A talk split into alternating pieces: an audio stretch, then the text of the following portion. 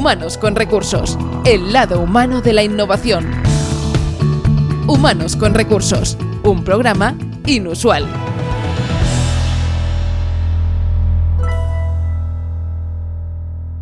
¿Qué tal? ¿Cómo estáis? Bienvenidos a un nuevo capítulo de Humanos con Recursos, porque hoy toca de nuevo una charla, una charla de la que teníamos muchísimas ganas eh, de saber, del que, consideramos que es un espacio de innovación extraordinario, como también lo es inusual, como también lo es eh, Pera Rosales al frente de este proyecto extraordinario.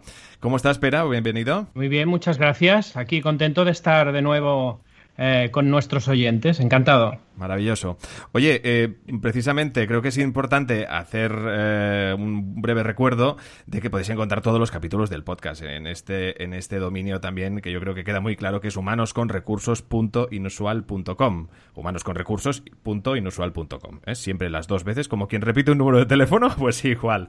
Esto es de efecto profesional de la radio. Pero bueno, en todo caso, ya sabéis que allí podéis encontrar todos los episodios de todas las charlas que hemos llevado a cabo con todos nuestros invitados. Han pasado invitados de la talla de Elena Torres, Eva Rimbau, Xavier Aragay, Arancha Ruiz. Bueno, un, un, uh, un top ten fantástico, bueno, y más de top ten, porque hemos hecho ya unas cuantas entrevistas, ya son unos añitos, eh, los que llevamos evidentemente con la gran aventura que supone pues humanos con recursos, como también lo es el que pues eh, sigáis el canal de YouTube de Inusual, donde encontráis el Changelog de Pera Rosales, donde pues se plasman todo tipo de temas y donde cada vez, por lo que estoy viendo, opera el feedback cada vez es mayor, es decir, das de qué hablar, cosa que ya me esperaba, ¿por qué no decirlo?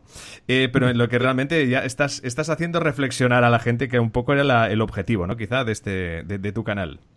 Pues sí, en el fondo el canal no tiene más objetivo que hablar del cambio. O sea, por eso se llama Changelog, todos cambiamos y muchas veces no nos damos cuenta de ese proceso de cambio, ¿no? Y, y el changelog empezó como una tontería en plan con un palo de selfie y un iPhone explicando cómo iba el proyecto inusual y cómo iba cambiando y dando cuenta, digamos, como si fuera como hacen los informáticos, ¿no? El registro de cambios de las aplicaciones, pues hace adoptar ese concepto de changelog y al mismo tiempo conectarlo con la ambivalencia que estamos viviendo ahora y que ahora después seguro que tendremos una sesión extraordinaria con nuestro invitado para hablar del cambio, ¿no? De todo, de todo lo que está sucediendo y de todo lo que va a seguir sucediendo y cómo cambia eso en nuestras organizaciones y en nuestra sociedad en general. Y empezó así, a lo tonto, por decirlo así, y poco a poco, pues eh, bueno, la gente nos fue animando y bueno, se ha convertido en un espacio más. O sea, en el fondo, al final, la gente, eh, el otro día incluso eh, YouTube nos, nos felicitó porque llevábamos los primeros 100, ¿no? Y yo creo que no recuerdo nunca que nadie me, me felicite por, por llevar 100 seguidores, que, que, bueno, 100 personas que te siguen no está nada mal, pero claro, aquí en el mundo de las redes sociales contamos por miles. Claro. Pues nosotros nos hizo muchísima ilusión eh, teniendo en cuenta que empezamos desde cero, a pesar de tener canales donde tenemos miles de personas, nos apetecía mucho empezar de cero en YouTube, en un entorno absolutamente desconocido para nosotros, porque creíamos que no era muy profesional y, hemos aprendido que sí que es muy profesional y que hay gente súper profesional que nos sigue, con lo cual encantados y seguiremos hablando del cambio en el Changelog. Maravilloso, maravilloso. Sin duda, un, canal imprescindible, muy exigente el de YouTube, pero en el que evidentemente pues, se os felicita por el buen trabajo llevado a cabo y por esos 100 que, oye, yo también espero poder felicitarte por muchos 100 en general, ¿eh? O sea que ya en ese caso ya nos daremos un abrazo cuando podamos. Ahora de momento quizá un choque de codos.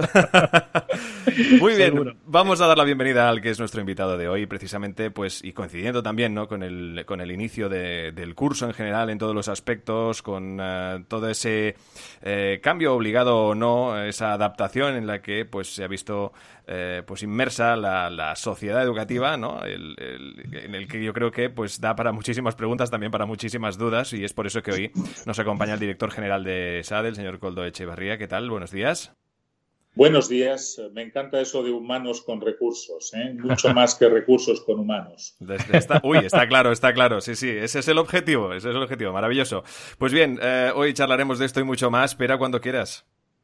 Coldo, es un placer tenerte aquí. Buenos días. Eh, quería darte la bienvenida porque, bueno, nos ha costado un poco coincidir con agendas, ¿no? A pesar de que eso ya es una historia, tú y yo empezamos así, nos encontramos en las redes sociales hace ya algún tiempo, más de dos años diría ya, y hemos tenido nuestra vida, de hecho, todavía no nos hemos visto en persona, a pesar de haber hablado muchas veces, ¿no? O sea que estoy encantado de que seas, finalmente estés aquí con nosotros en este podcast y estoy seguro que va a ser un tiempo muy, muy agradable contigo. Así que bienvenido. Bueno, el gusto es mío. Gracias por la invitación y buenos días también a todos los que nos escuchan. Perfecto. Pues Coldo, la primera pregunta que yo, que yo quería hacerte básicamente es, ¿cómo ves tú el presente que estamos viviendo ahora? ¿Cuál es tu opinión? ¿Cuál es tu lectura? Intenso e incierto es tal y como veo el presente. Eh, muy, muy intenso porque tenemos que adaptarnos a una situación que no esperábamos y que nos obliga a cambios de comportamiento importantes en la comunidad educativa. E incierto sobre todo en, la dimensión económico-sanitaria, porque no sabemos eh, cuándo se va a reconducir esta crisis. Especialmente yo diría eh, cuándo vamos a poder ver la luz al final del túnel desde el punto de vista económico. Quizás si la vacuna está disponible esto sea más fácil de ver, pero tengo la sensación de que nos queda todavía eh, bastante sufrimiento por delante. Y eso está afectando eh, no solo a la sociedad en general, sino a determinadas organizaciones en particular, ¿no? En concreto con ESADE, yo que soy residente en ESADE Creápolis desde los inicios de Inusual, lo estoy viviendo, ¿no? Porque, por ejemplo, el otro día hacía una foto que compartía en, las redes sociales, ¿no? Con la rambla de la innovación toda vacía, ¿no?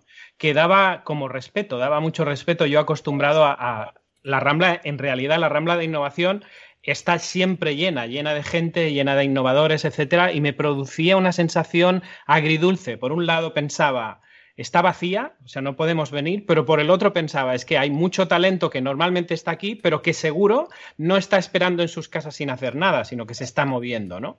Entonces, es, toda esta dinámica de ESADE, en concreto también ESADE Creápolis y todas las otras sedes de ESADE y en su característica de entidad educativa y también de escuela de negocios, ¿cómo está viviendo toda esta situación? Bueno, no, eh, esta situación no es en absoluto la ideal desde el punto de vista de una comunidad educativa, eh, porque para nosotros la presencialidad es un ingrediente fundamental del aprendizaje y lo que creas con la Rambla y con otros recursos al final son espacios de interacción para el aprendizaje. Y más un poco con eh, los métodos de formación activa en los que nosotros creemos que que no son ni mucho menos de sentarse a escuchar. Si fuese solo eso sería bastante más fácil de, superar eh, la situación que tenemos, pero para nosotros el aprendizaje consiste en trabajar en una comunidad, en trabajar con otras personas, en asumir desafíos, en, uh, aprovechar el valor de la, de la socialización para, para, aprender y por lo tanto, bueno, pues uh, está siendo difícil. Es verdad también que... Uh, eh, habíamos trabajado eh, con nuevas tecnologías educativas eh, y habíamos apostado por un modelo híbrido, que era el, que nos parecía podía tener, y de hecho, bueno, la evidencia lo dice así, tiene resultados de aprendizaje mejores. Y, y ese, ese, antecedente lo hemos podido aprovechar durante estos meses para rehacer un poco nuestro, nuestra experiencia de aprendizaje. Y tengo que decir que el resultado ha sido francamente bueno, desde luego superior a lo que yo esperaba en términos de los resultados académicos que hemos evaluado al final del pasado curso. ¿En qué consiste ese método híbrido? Explícanos un poco en qué, qué, es lo que habéis cambiado. Bueno, la idea del método híbrido es que eh, pueda haber un trabajo eh, basado en medios digitales, ¿eh? en la recuperación de, materiales, en la lectura, en ejercicios, que tiene, yo creo que la ventaja a efectos de, del trabajo que uno tiene que hacer, porque el, aprendizaje es algo que tiene que ver con el pensar y el hacer de uno. Eso no tiene, o sea, el, instructor es un medio, pero al final si no consigue activar eso, no produce aprendizaje. O sea, la educación es una intermediación para aprender, pero el aprendizaje se produce en la mentalidad y en la capacidad de cada uno. Y hay métodos eh, digitales que permiten eh, fortalecer un poco la disciplina de ese proceso. ¿Eh? O sea, no por hecho de estar en, presente en una, una, clase, tu mente está presente. Puede estar perfectamente distraída, ¿eh? pero si tienes una combinación de actividades con mecanismos que te hacen estar seguro de que has ah, adquirido eh, ciertas nociones que has podido aprender y esto lo puedes hacer desde el punto de vista digital, lo que vemos es que la experiencia de aprendizaje es mejor. ¿Eh? Es más efectiva. ¿eh? la retención es mayor y la capacidad de trabajar con, con lo que se va colocando en tu memoria es mayor. Ahora bien, a partir de ahí hay otra parte que tiene que ver con la combinación de ese trabajo mental con otras personas y que pasa por muchas habilidades socioemocionales que tiene que ser presencial. Eh, es verdad también que hay fórmulas síncronas de aprendizaje, donde tú estás en línea con otros participantes que te permiten hacer esto, pero sin duda hay una parte que requiere presencialidad, ¿eh? porque los humanos necesitamos la presencialidad para conectar en cierto modo. ¿no? Y eh, eso es lo que reservamos a la presencialidad, ese tipo de actividades, por lo tanto, aumentamos el valor de la presencialidad en términos socioemocionales y, eh, y tenemos un 60% que es ah, eh, no presencial y un 40% presencial. Eso lo hemos desarrollado en distintos tipos de programas. Veníamos ya dos años trabajando intensamente en eso, con muchos profesores implicados. De hecho, eh, en poco tiempo más creo que podemos ser una de las escuelas de negocios del mundo con más, ah, con más contenidos de este tipo en este formato. Y claro, esa experiencia ha sido valiosísima. Nos ha permitido eh, acelerar muchísimo la transformación de, los, ah, de los cursos programados ¿eh? y que estaban programados solamente en presencial. Eh, y, creo que ha ayudado mucho a que los resultados educativos hayan sido razonablemente satisfactorios, por lo menos los académicos. Es más difícil de medir el impacto emocional o socioemocional de todo este lío en el que nos hemos visto metidos. Claro, porque esto además debe haber influido también en la dinámica de cada profesor, ¿no? Porque, claro, profesor, eh, la típica, digamos, clase magistral que se había dado siempre, ahora ha adquirido una nueva naturaleza, por decirlo así, ¿no? Como tú decías, entiendo que la parte cognitiva estrictamente eh, se está pasando al entorno digital y además creo que es del todo lógico, ¿no? Que sea así, porque muchas veces, como tú dices, se aprende mejor con foco y además luego chequeando de que efectivamente lo acabas de, entender y si no volver a ver el contenido y volverlo a hacer, cosa que en una magistral social, digamos, sería muy difícil. Pero por el otro lado, este otro componente social emocional, digamos, lo estáis aumentando. ¿Cómo estáis haciendo esa dinámica para que deje de ser una clase magistral y pase a ser una sesión experiencial donde la emoción eh, aparece y, se juega, digamos, en el buen sentido de la palabra con ella. Esto con, uh, fin, con, todo el trabajo a distancia es obviamente muy difícil ¿eh? y claramente subóptimo. O sea, lo ideal, como decía, es tener eh, un porcentaje que se haga digitalmente y un porcentaje que se haga presencialmente, donde lo presencial está, está destinado a este tipo de actividades más intensas en, en habilidades socioemocionales. Lo que de todas formas sí hemos hecho es aprovechar los recursos para eh, tratar de dar una experiencia educativa de la mayor calidad. ¿eh? Y creo que hay plataformas que permiten eh, hacer esto. En particular, nosotros hemos utilizado, fin, y no es publicidad, creo que es la plataforma que mejor se adapta y así lo están haciendo otras universidades. Hemos utilizado Zoom y hemos desarrollado además capacidades formativas en Zoom con los profesores, hemos revisado experiencias, tenemos un centro muy activo de, ah, innovación pedagógica en ESADE que ha estado acompañando todo, todo este proceso. Ahora, tú decías, los profesores han tenido que adaptarse. Ciertamente, y para muchos de ellos no ha sido fácil, me consta.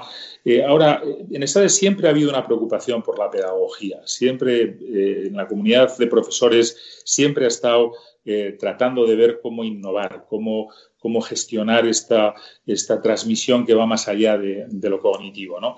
Y, eh, eh, y, por lo tanto, creo que ha sido bastante natural. ¿eh? De hecho, se ha producido un, un avance muy rápido. Yo creo que hemos recorrido, teníamos unos objetivos además de digitalización en el plan estratégico que habíamos aprobado el año anterior, que recorrían cuatro años. Bueno, en el primer año los hemos recorrido todos. hemos cumplido los objetivos de todo el plan. Eh, tenemos, que, eh, tenemos que adaptar el plan, tenemos que probablemente eh, recorrer más. Esto pasa como en el comercio electrónico, ¿no? que ha recorrido en tres meses lo que iba a recorrer en diez años. Desde luego. Pues un poco pasa, pasa lo mismo. Pero te iba a decir, eh, fíjate, más que, más que la experiencia del profesor, yo estoy bien impresionado por la experiencia de los estudiantes. Eh, hay que ponerse en la piel de un chico joven, de, bueno, nosotros tenemos chicos de los, desde los 19 que empiezan el grado hasta los 30 y algo que hacen su MBA. ¿no? Hablo de programas de programas de, título. Eh, no me refiero a Executive Education, ¿no? Pero claro, estabas hablando de, chicos jóvenes eh, en un momento además en el que lo que fundamentalmente quieren es disfrutar de su libertad, de su autonomía, socializarse intensamente y a los que les hemos tenido recluidos en un cuarto en su casa eh, durante meses y, y hemos seguido muy intensamente además cuál era su grado de conexión a las sesiones. Eh, teníamos conexiones, yo recibía diariamente un reporte con el, seguimiento de las sesiones de todos los cursos. Casi ninguno bajaba del noventa y tantos por ciento. Wow. Eh, y los resultados educativos en los test al final del, al final del curso han sido mejores que el año anterior. Eh, claro, han tenido mucho más tiempo para estudiar. Quiero decir que no han podido salir, socializarse y han estado concentrados estudiando, lo cual, eh, pero tiene mérito, tiene extraordinario mérito. Eh, los, por ejemplo, los suspensos, eh, y no hemos bajado el nivel, no lo hemos bajado porque esa, esa, esa, instrucción se dio con claridad y las pruebas se han repetido y se han monitorizado bien el número de suspensos se ha reducido en un porcentaje de un 10, un 15%, tampoco es tan grande, pero es significativo, y la nota media ha subido como 5 o 6 décimas. No está mal. No está, nada mal, nada mal.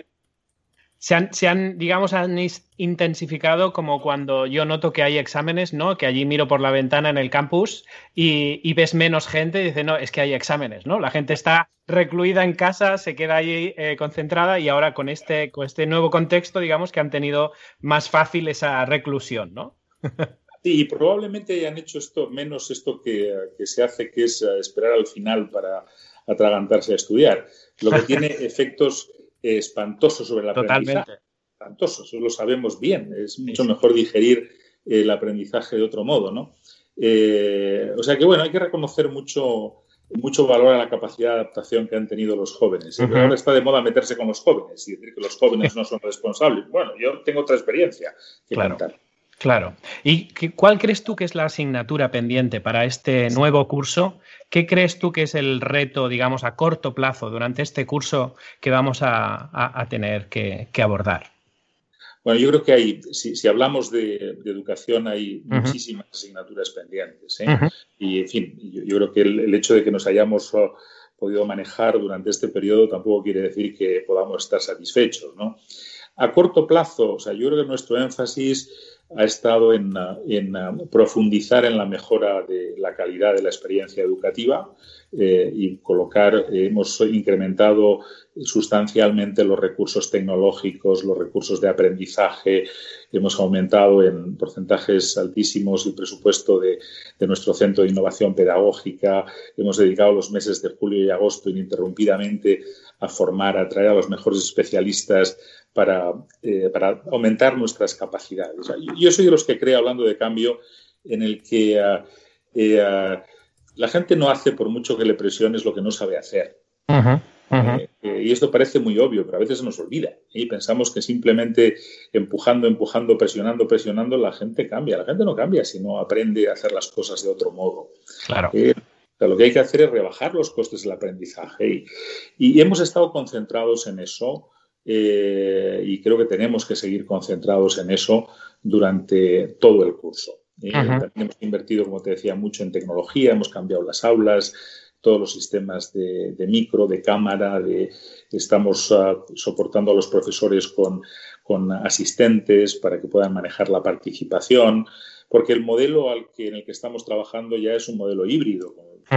Una parte de los chicos están en el aula y otra parte están en sus casas. Entonces, eh, y eso es, curiosamente, más difícil que solo a distancia. Desde luego. porque tienes que manejar los públicos y el profesor necesita apoyos para, además, poder aplicar los instrumentos participativos que, estamos diseñando. encuestas, los tests, los ejercicios, y eso también lo hemos, lo hemos, lo hemos fortalecido. O sea, hay un montón de nuevas habilidades y nuevos skills, digamos, que tienen que adquirir los profesores, ¿no? Y además nuevas herramientas y nuevas tecnologías que incluso aún no sabemos las que van a venir, pero que sí que sabemos que van a ir viniendo constantemente y, tenemos que ir adaptándolas, ¿no? ¿Qué hay entonces de, de la actitud? Aquello que, o sea, la actitud la tenemos clara en que todos digamos, tenemos que ir adquiriendo nuevas eh, herramientas, pero muchas veces, y nosotros por lo menos en los procesos de cambio con las organizaciones que, con las que acompañamos, lo más duro no es solo el conocimiento de nuevas herramientas y de nuevos procesos, sino cómo la gente vive eso y hasta qué punto la gente tiene una actitud proactiva a, esos cambios e incluso empieza a sugerir qué cosas se podían hacer. ¿no? Cuéntanos un poco cómo se está viviendo ese cambio de actitud y de mentalidad en una organización tan, con tanta historia como es ADE.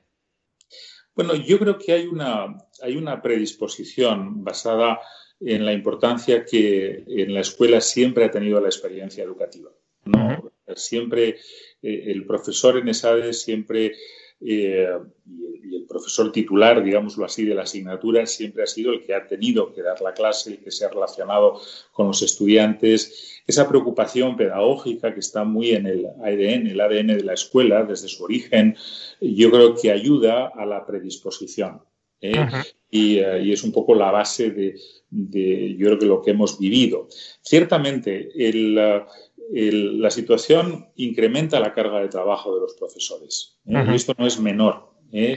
En un contexto, además, en el que hemos tenido que congelar salarios, en el que hemos tenido que adoptar otras disposiciones económicas pues, para frenar eh, la caída de ingresos, ¿no? que también se ha producido yo estoy satisfecho de esta predisposición, de esta actitud. Eh, creo que no es sostenible indefinidamente. Lo que hemos hecho para acompañar la predisposición han sido dos cosas. Una, eh, mucho feedback, eh, porque teníamos la información, la hemos recogido, hemos hecho evaluaciones, dos evaluaciones de los estudiantes, una evaluación de los profesores y hemos tratado de corregir aquellas cosas que, que han puesto de manifiesto que no estaban que no estaban funcionando y luego, claro, pues lo que decía, rebajar costes de aprendizaje y, eh, por lo tanto eh, facilitar mucho toda, toda esa tarea de, aprendizaje. Eh, hay que pensar que el, el, profesor al final es un especialista en su materia, ¿no es cierto? y, en fin, y esto es por cierto, mucho más así en la universidad que en, la educación primaria y secundaria, donde el profesor tiene más capacidades pedagógicas por definición, ¿no? Entonces, hacer este tránsito de que el profesor asuma un rol pedagógico no es tan fácil. ¿eh? Yo creo que a nosotros nos facilita esa predisposición o ese ADN de la escuela, pero en, fin, eh, a un profesor investigador de prestigio internacional eh, que está en, su, en la punta de su campo de conocimiento eh, y donde, que donde encuentra probablemente más satisfacción intelectual sea en compartir ese conocimiento con sus colegas fortalecer o pedirle que fortalezca este rol no es fácil. ¿eh? Pero, en términos generales creo que eh, también la urgencia de la situación ha ayudado. Muy bien. Ya, hablemos un poco ahora de la empresa, ¿eh? de, esa capa de Executive Education que tú decías, pero también de, las empresas que al final fichan tanto a los Executive Education nuevos como a los que suben desde siendo bien jóvenes, ¿no?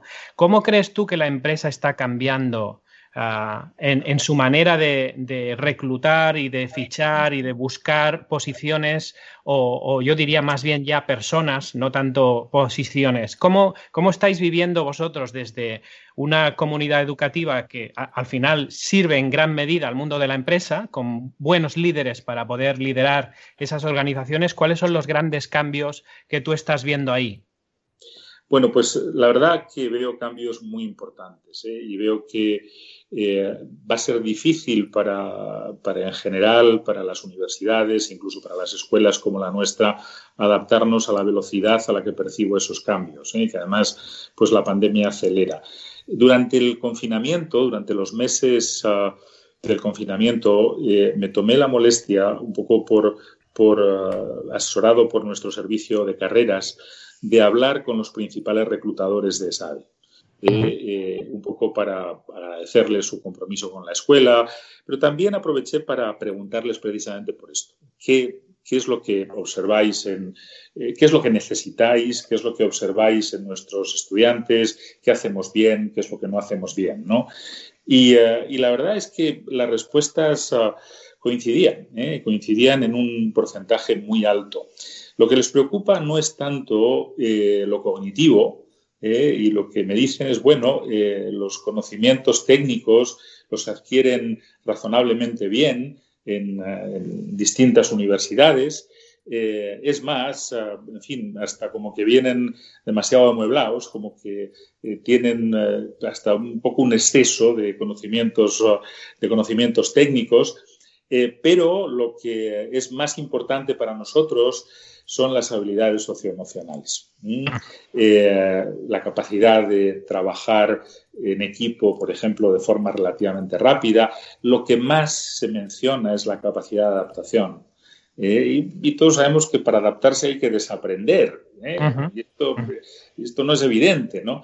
Pero la capacidad de adaptación sin duda figuraba como uno de los uh, factores más importantes eh, la humildad, eh, claro, hoy en las organizaciones eh, muchas jerarquías se han roto, las organizaciones son más planas, las organizaciones cada vez son más profesionales, hay una estructura menos, menos vertical y eso requiere humildad, requiere empatía, requiere todo un conjunto de habilidades que, no son evidentes. si se trata de empresas multinacionales, obviamente la capacidad de trabajar eh, con una gran diversidad cultural.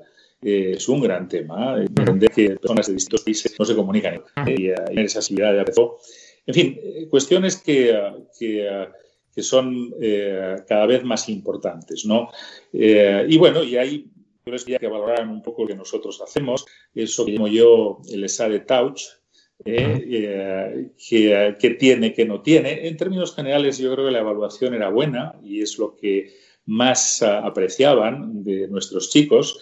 Eh, hay una expresión que, usa nuestro decano, Joseph Frank, y dice que los estudiantes de SADE son plug and play, eh, que, están, que salen disponibles para meterse en harina, ¿no?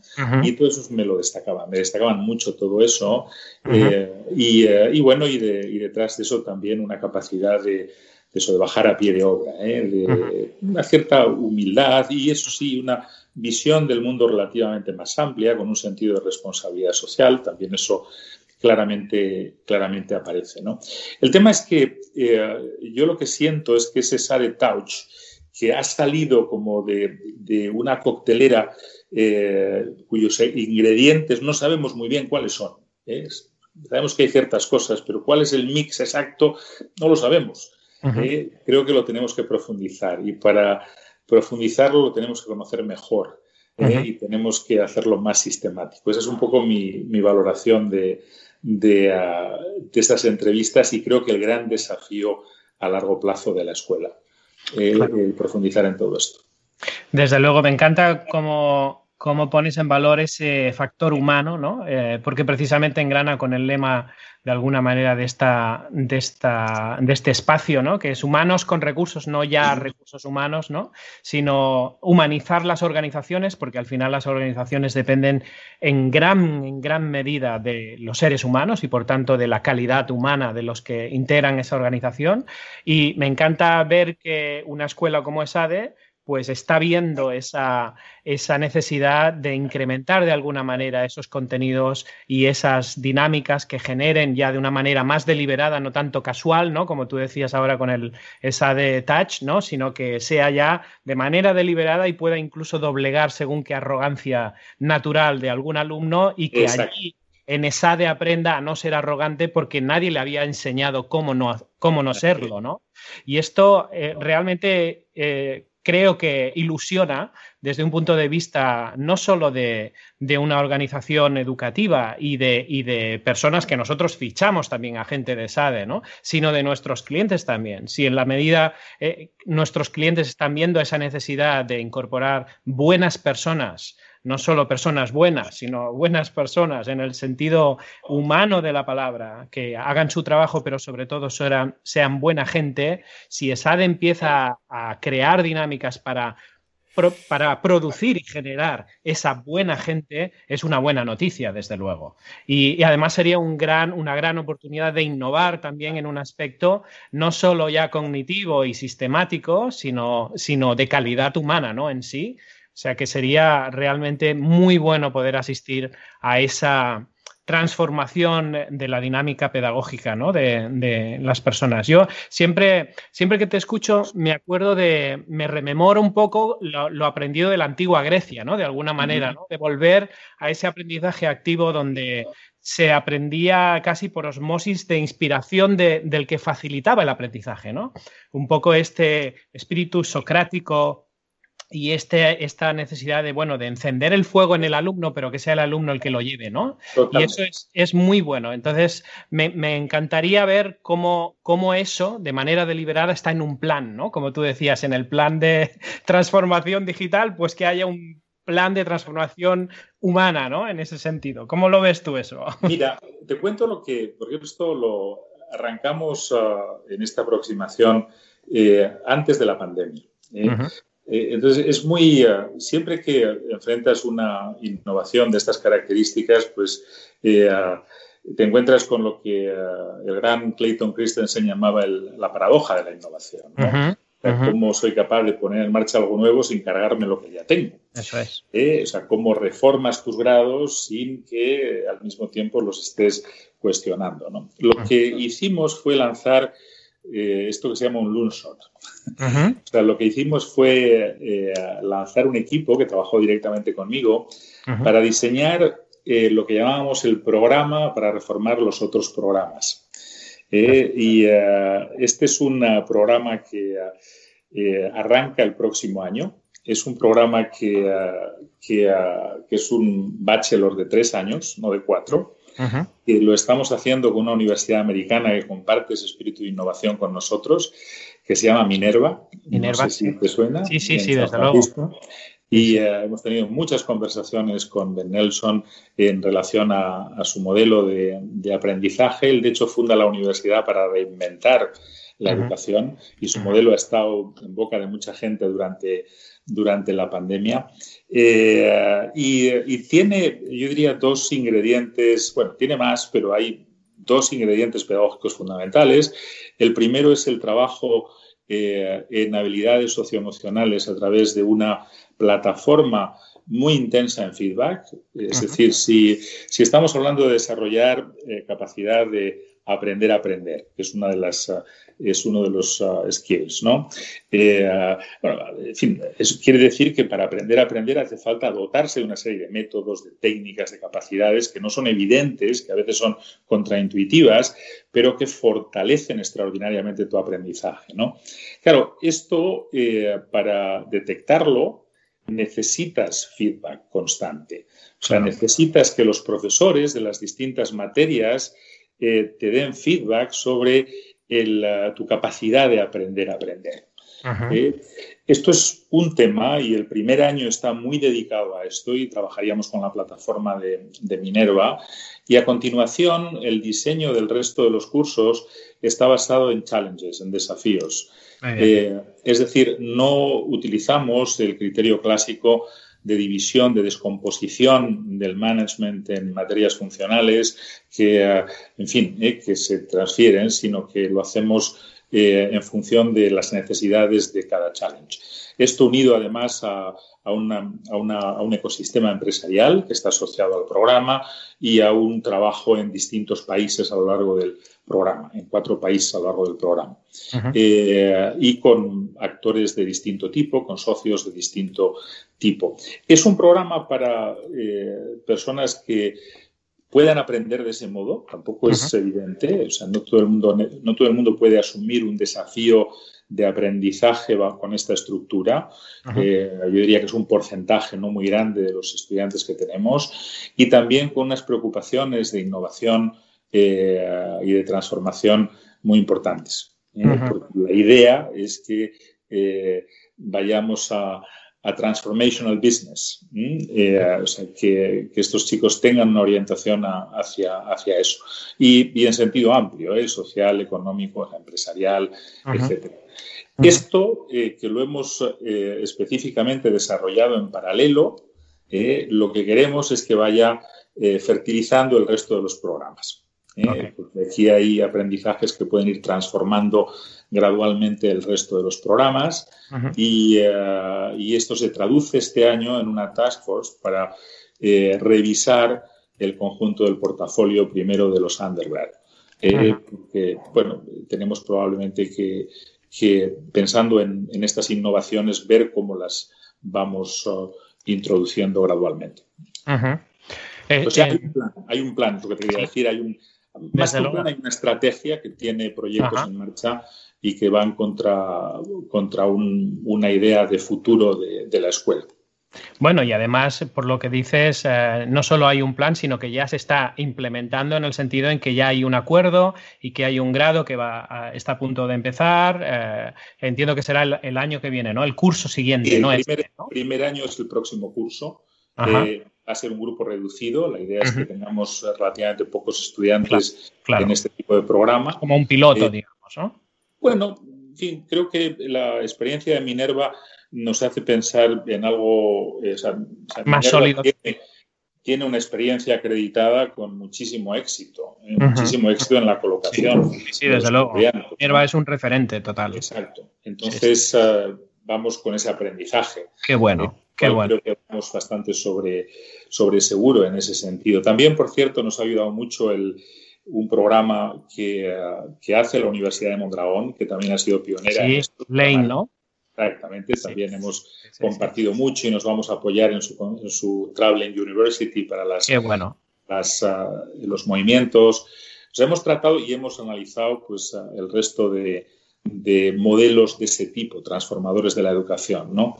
Bueno. Y uh, la verdad es que Lane tiene un mérito extraordinario, es un modelo magnífico eh, y hemos aprendido mucho de, Ah, del equipo de Luzarra. Eh, eh, incluso les visité en su sede en Shanghai en un momento determinado, hablé con los estudiantes. Eh, bueno, yo creo que en, estos esfuerzos ah, hay que unir fuerzas, ¿no? Los que pensamos en, este, esta, de esta manera sobre educación tenemos que unir fuerzas.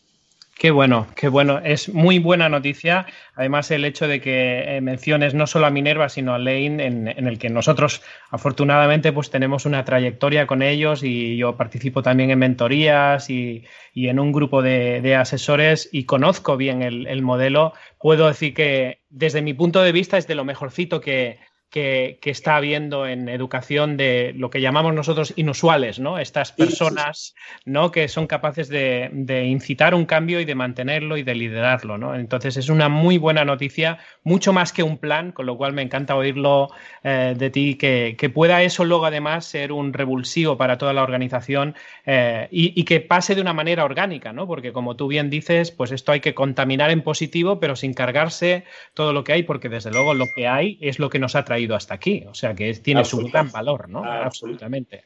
Sí, yo creo que como eh, un colega de SADE, Iván Bofarul, dice que eh, eh, lo que poníamos antes en primer lugar era lo que llaman las foundations, ¿no? las foundations son cognitivas. Lo que ahora tenemos que poner en primer lugar es precisamente lo que decías, lo que es inspirational, la Totalmente. Totalmente. ¿Por qué? Porque esa búsqueda que antes se hacía en la propia universidad, eh, ahora se puede hacer dentro y fuera. Eh, eh, y hay una infinidad de posibilidades de acceder al conocimiento, pero lo que necesitas es la inspiración. Desde luego. Y, la inspiración, y yo añadiría después la contribución a esto que llamábamos las habilidades socioemocionales, en realidad es un poco a la formación del carácter, ¿no? Sí. Eh, en un momento en el que sabemos que el carácter se está formando, aunque, en fin, eh, cueste eh, conocer cuál es la receta para, para influir sobre él. Sí, quizá la receta es que nunca, nunca sabes cuál es la receta y con lo cual tienes que estar siempre recetando de alguna manera o probando, iterando con un método que te permita equivocarte lo mínimo posible y aprender lo máximo posible, ¿no? De alguna manera, que, tiene que ver con esa dinámica precisamente de aprendizaje, de cultura de experimento y de innovación constante, ¿no? Que es, que es lo que por otro lado, piden las empresas cada vez. Ante un entorno tan cambiante y tan dinámico, no puedes pedir gente que te planifique a cinco años vista, porque es que esto, esto pasó a la historia, ¿no? Sí, total. Hay también otro factor muy importante en este recorrido, ¿no? que tiene que ver con eh, eh, la integridad de las personas. Eh, como las personas son, portan también unos valores. y el otro día conversaba con un jesuita al que le hemos invitado a hacer la apertura de curso en Manresa, Xavier Meloni, no sé si te suena. Me suena, pero pues no tengo el gusto de conocerle. Pues hablábamos un poco de, ese desafío, ¿no? Cómo, y más en estas circunstancias, integramos una dimensión ética al, trabajo. Porque tradicionalmente eh, esto se ha hecho como en, vías paralelas. ¿eh? Por un lado se han dado los instrumentos, y por otro lado se ha hecho la reflexión ética. Claro, eh, esto es como generar cultura y contracultura ¿eh? Eh, y, produce un choque de trenes y el, fin, claro, el más pequeño es el de la contracultura, que además tiene un espacio relativamente menor en relación a, todo el bagaje cognitivo instrumental. Y claro, esto lo planteamos de otro modo eh, y, eh, eh, porque claro, el, bagaje cognitivo y el bagaje de las técnicas de gestión, por ejemplo, no es neutro. a veces nos pensamos que es neutro, pero no. O sea, detrás de la racionalidad económica hay valores. Claro. y, hay también una determinada orientación al poder o una forma de entender el poder. o esto lo llevamos a la reflexión o como contracultura tiene un contrapeso insignificante. Entonces, Xavier decía, y creo que con mucha razón, claro, porque la fórmula en relación a esto no puede ser normativa. Es decir, eh, no podemos, eh, o tiene, yo diría, por lo menos un nexo muy limitado, el colocarlo a través de, es decir, asignaturas éticas que te digan lo que tienes que hacer, ¿eh? de catecismos de los negocios, digamos así. sabemos que eso no tiene impacto, tiene un impacto muy limitado porque la fuerza del contexto es tan fuerte que, lo desnaturaliza. Entonces, él decía, lo que hay que hacer es incrementar la conciencia de cada cual. ¿eh? es decir, generar un marco que tiene que ser de cada uno un marco interpretativo en clave valórica de la vida y, del trabajo y del no trabajo y de lo que representa eh, la conjunción de las dos cosas y, de cuando eh, ponemos en marcha una técnica financiera de gestión, cuando estamos obligados a hacer una reestructuración, cuando estamos obligados a, eh, enfrentar un conflicto distributivo en, la organización, ¿no? ¿Cómo operamos? Eh, esa conciencia eh, que es de cada cual, obvio que se puede desarrollar. Eh, y es de nuevo trabajarlo en un momento además en el que el carácter está abierto a incorporar eso. Desde luego, no, y no es, no es menor el proyecto, pero en realidad sí que se puede apalancar sobre esta gran corriente de capitalismo consciente, ¿no? Que está, que está afortunadamente inundando el mundo, ¿no? De, poder abrir un poco más la visión de no solo maximizar el valor del accionista, sino el, eh, crear un impacto positivo en la sociedad, ¿no? Esto, esto realmente es hacia donde yo veo que, está yendo esa y es una muy buena noticia. Es, y, Que, de nuevo no es. Ah, no es eh, poner la venda después de la herida, eh, o sea, no es, eh, en la vieja formulación de la responsabilidad social era un poco esto, ¿no? vamos a compensar ahora mínimamente, ya que ganamos tanto dinero, pues vamos a, vamos a atender esto y lo otro, que está bien, pero es mejor que nada, pero claro. Exactamente, pero es limitado. Tiene bastante más Y yo creo que tiene bastante más sentido verlo a través del propósito. ¿eh? Y, yo creo que, en fin, todos queremos tener propósito. ¿eh? y, creo que, en fin, decir que el objetivo de una empresa es ganar dinero, pues yo creo que no es reconocer la realidad de las empresas y de sus fundadores. detrás hay normalmente un propósito, a veces de una pequeña innovación, a veces un poco más grande, a veces el que es más pequeño se hace más grande y eso es normal. Y se descubre a partir de una innovación un modelo de negocio más ambicioso y con más capacidad transformadora, eh, que también tendrá bueno, pues efectos distributivos diversos. Eh, no sé, pensemos en Amazon, ¿no? Eh, Y ojo, yo soy un gran admirador de Amazon. ¿eh? Eh, obviamente que Amazon destruye empleo, sí, pero también crea empleo. Y también ayuda a los pequeños fabricantes y proveedores. Pero bueno, sí es verdad que impacta sobre la distribución, pero, asumamos socialmente ese problema de transformación. No se lo carguemos a Amazon. Me explico. O sea, por ahí va un poco el, el discurso. Qué bueno, qué bueno, Coldo. Es un regalo tenerte aquí, es un regalo escuchar eh, cómo ESADE se está adaptando a esta, a esta nueva situación y a esta nueva realidad, no solo por la pandemia, sino porque ya llevaba desde ese nuevo aire, digamos, que, entró con, la toma de posesión de tu responsabilidad en ESADE.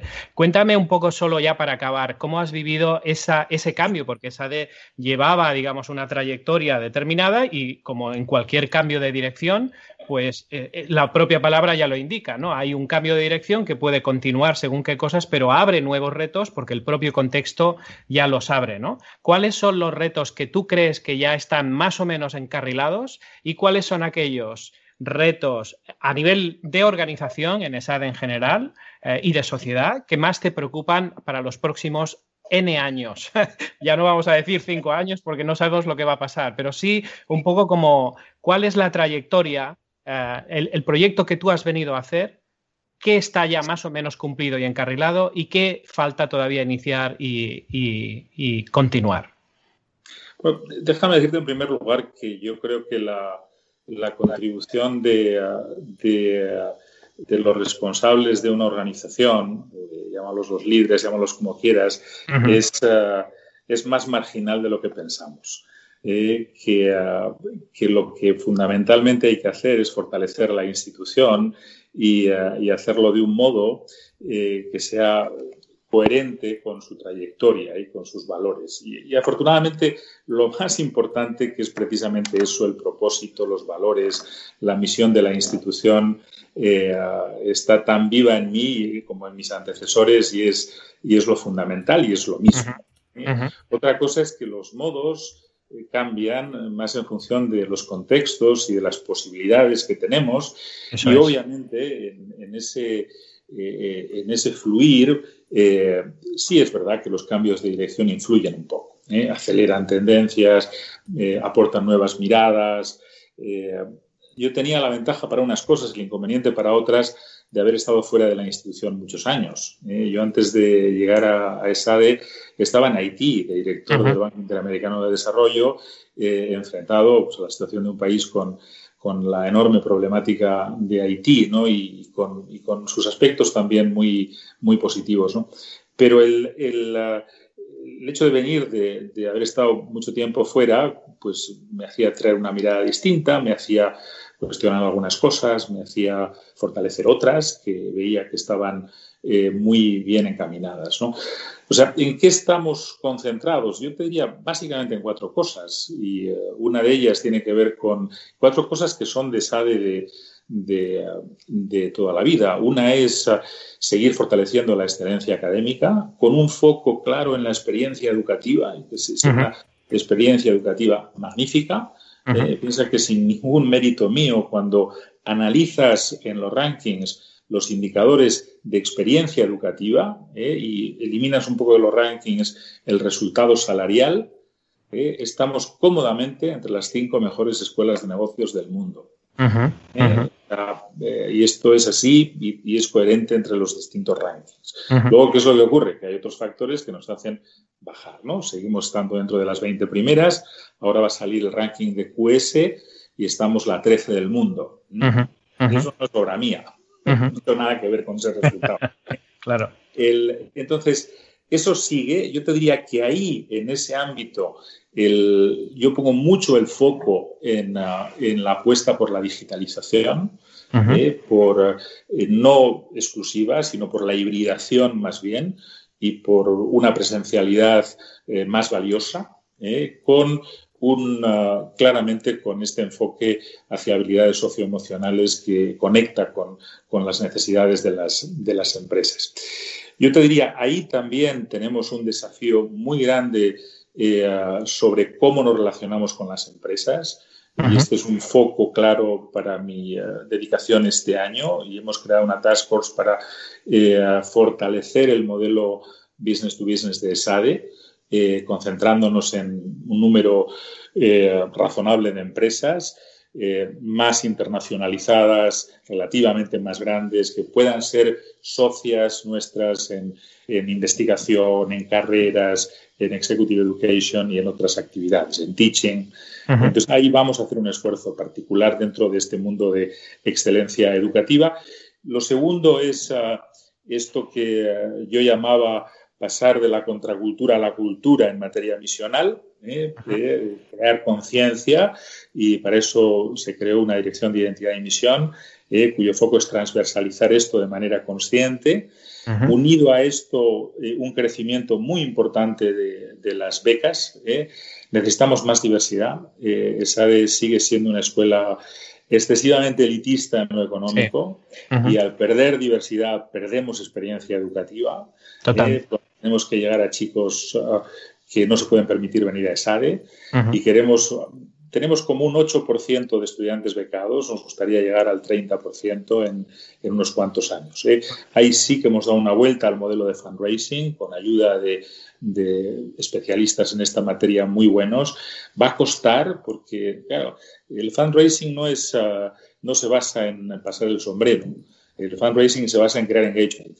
Eh, y solo después de mucho engagement y de mucho eh, trabajo con los alumnos, sobre todo, se puede pasar el sombrero de forma efectiva. La tercera pata, y ah, la tercera pata tiene que ver con ah, un poco nuestro, nuestro outprint ah, territorial, ¿eh? y ahí hay dos temas. Uno es uh, tener más presencia en el resto de España y fortalecer un poco nuestro trabajo en Madrid. Y esto, hay varias cosas en marcha. Hay una parte que es Executive Education, hay otra parte que es una alianza con, con ICADE y con Deusto para establecer unos programas de posgrado en Madrid conjuntos. y, eventualmente también podríamos llegar a algún grado de los nuevos que hagamos en, en Madrid. Eh, y luego toda la parte internacional. ¿eh? Y en la parte internacional hay como eh, varias apuestas también. Una, ir directamente nosotros, sin necesidad de muchas alianzas, al mercado en español, ¿eh? Eh, ir como ESADE. Y en segundo lugar, buscar o trabajar en una red global de universidades de la Compañía de Jesús. a partir de una relación que tenemos establecida y que queremos profundizar con Georgetown, pero que también puede puede ampliarse a, una universidad en la India, a una universidad en Japón. Ese es un proyecto muy, muy atractivo, que, no es fácil de hacer, porque somos entidades de la misma matriz, pero de, características muy distintas, pero que estamos avanzando. Y luego el último, el último, el último pie de esta estrategia o pilar es el tema de sostenibilidad económica, mm. eh, que quizás pues, es el tema que peor te hace dormir por la noche, ¿no? Eh, al final eh, uno puede decir, no, pues que esa es una, es, una, es una universidad muy cara. Bueno, sí, si la comparas con otras universidades en España, obviamente la universidad pública, porque, pues porque no refleja los costes en las matrículas, básicamente. Pero, pero, pero al mismo tiempo eh, nuestro, nuestra posición económica es muy vulnerable. Mm, tenemos mucha deuda, la estructura de costes es fija, cualquier movimiento en la economía, no digamos este, nos hace sufrir enormemente. Entonces tenemos que ganar eh, sostenibilidad económica, tenemos que ganar espacio. Eh, y ahí hay un objetivo de hacer crecer el EBITDA, de doblarlo en cuatro años, eh, con la finalidad de tener un mayor colchón y, y, reducir deuda, básicamente. yo no creo, afortunadamente, una de las cosas buenas de, de esta evolución de la educación es que ponen, desde mi punto de vista, en tercer o cuarto plano las infraestructuras. ¿eh? O sea, creo que se puede, hace falta un espacio, sí, o distintos espacios, pero yo no creo en la imprescindibilidad de un gigantesco campus con instalaciones cinco estrellas. Creo que eso se puede reducir y ya tenemos instalaciones, podemos aprovechar mejor eh, San Cugat, podemos aprovechar mejor Barcelona y, eh, y ya, ¿eh? y tener un espacio en Madrid, que idealmente debería ser un poco más grande, pues que además uno hoy puede hacerse con infraestructuras con fórmulas financieras mucho más sostenibles. con lo cual, pero sí es verdad que, bueno, pues que hay que generar evita y que, y que eso es lo que tal. Y, no hay más remedio para eso que crecer. Porque tenemos que apalancar más un poco la estructura fija que tenemos, que es muy, muy grande. La pandemia nos, pues no sé, nos pone un palito en la rueda de todo esto, pero, pero bueno, también por otra parte nos obliga a acelerar eh, algunas transformaciones organizativas que hay que hacer. Claro. creo que el resultado, si, eh, si, se confirman las cifras de matrícula que estamos teniendo, pues puede ser razonable. ¿eh? O sea, podemos, podemos equilibrar una cosa con la otra y estar no tranquilos, porque es imposible con, la cuenta de explotación de SADE, pero, pero sí confiados en que estamos en un buen camino. Qué bien, qué bien, Coldo. No sabes cuánto me alegro de escucharte eh, y de, ver esos retos. Eh, para mí es un placer haberte tenido aquí esta mañana. Eh, era algo que llevábamos tiempo, como tú sabes, intentando. Hemos hablado varias veces y yo te agradezco enormemente tu predisposición, tu transparencia y tu honestidad que has demostrado en esta, en esta entrevista, como en las otras que hemos estado hablando tú y yo a solas. Así que, Coldo, muchísimas gracias. Edu, no sé si estás por ahí. Hoy no te hemos dejado hablar. Hombre, es que hoy era un día para escuchar. O sea, generalmente todos los capítulos de este podcast son para escuchar, para tomar nota incluso. Pero hoy era el ese de en plan, bueno, yo estoy sentado aquí en mi pupitre, ¿no? Yo soy de los de pupitre y de estuche de madera. Aún soy de esa generación. Imagínate, ¿no? Claro, pues tienes a, tienes a un invitado como el que nos acompaña hoy y realmente hoy ha sido una pasada. De verdad que una maravilla. Eh, todos estos profesionales que nos acompañan, realmente este es el punto distintivo de un podcast como este y que evidentemente pues hace que cada podcast sea un aprendizaje e incluso también pues un, un poquito de luz, ¿no? Esa esperanza que todos queremos en, en todos, digamos, estos días, estos meses, este año, pues bueno, lo vamos a llamar peculiar para ser, bueno, no sé decirte, benévolo, sí, exacto, exacto. Eh, porque si no, al final me acabaría saliendo la palabra que no quiero. En todo caso, ya sabéis que nosotros no queremos que seáis benévolos, queremos que estéis ahí, que, forméis parte de esta gran comunidad de humanos con recursos. Eh, ya estoy seguro que Coldo Echevarría ya forma parte de, ellos, por lo tanto, muchísimas gracias por acompañarnos, Coldo. Gracias a vosotros. Eh, la verdad es que ha sido un gusto compartir. A ver si Pera nos vemos uh, eh, eh, presencialmente y compartimos un almuerzo eh, en, aquí en Creápolis. Y la verdad, mira, o sea, no hay buenas respuestas y buenas preguntas. O sea que el mérito es vuestro. Bueno, el mérito es, es, de, es de todos. Yo diría que la, lo que define de alguna manera a un humano con recurso es en gran medida lo que has estado describiendo en tu conversación con nosotros. Y, repito, yo estoy encantado, nos has hecho un regalo y espero pues eh, seguir avanzando en esta, en esta línea y en esta tendencia que tú has, apuntado, esa ilusión al mundo de, la empresa y al mundo de, de, lo que es la formación de personas que van a formar parte de las empresas del futuro, yo creo que apunta, apunta maneras y aporta un poco, como decía Edu, aporta un poco de ilusión a, otras miradas que hay mucho más, mucho más pesimistas, ¿no? Que como tú decías, culpan en cierta forma a los jóvenes por ser jóvenes, cuando todos lo hemos sido y todos hemos querido cambiar cosas y hemos sido víctimas de cosas, ¿no? Yo creo que esa mirada optimista y esa mirada inusual, si me permites, es lo que necesitamos y yo te agradezco muchísimo eh, tu contribución aquí. Así que muchas gracias, Coldo. Ha sido un placer y te mando un abrazo bien fuerte. Igualmente, un abrazo para los dos y de nuevo, muchísimas gracias. A vosotros un fuerte abrazo, muchas gracias Pera. Y ya sabéis que estos Humanos con Recursos nos encontráis en humanosconrecursos.inusual.com. Allí todos los capítulos disponibles para escucharlos. Ya no solo este, sino todos los que llevamos hasta día de hoy. De todos ellos podéis eh, extraer sin duda grandes, eh, ya no solo conocimientos, sino también eh, motivos por los que reflexionar sin duda. Y también sabéis que nos podéis encontrar en todas las plataformas de, de podcast, en Spotify, Google, Apple Podcast, en Spreaker y en iBox. Gracias a todos por estar ahí. Un fuerte abrazo. Humanos con recursos, el lado humano de la innovación.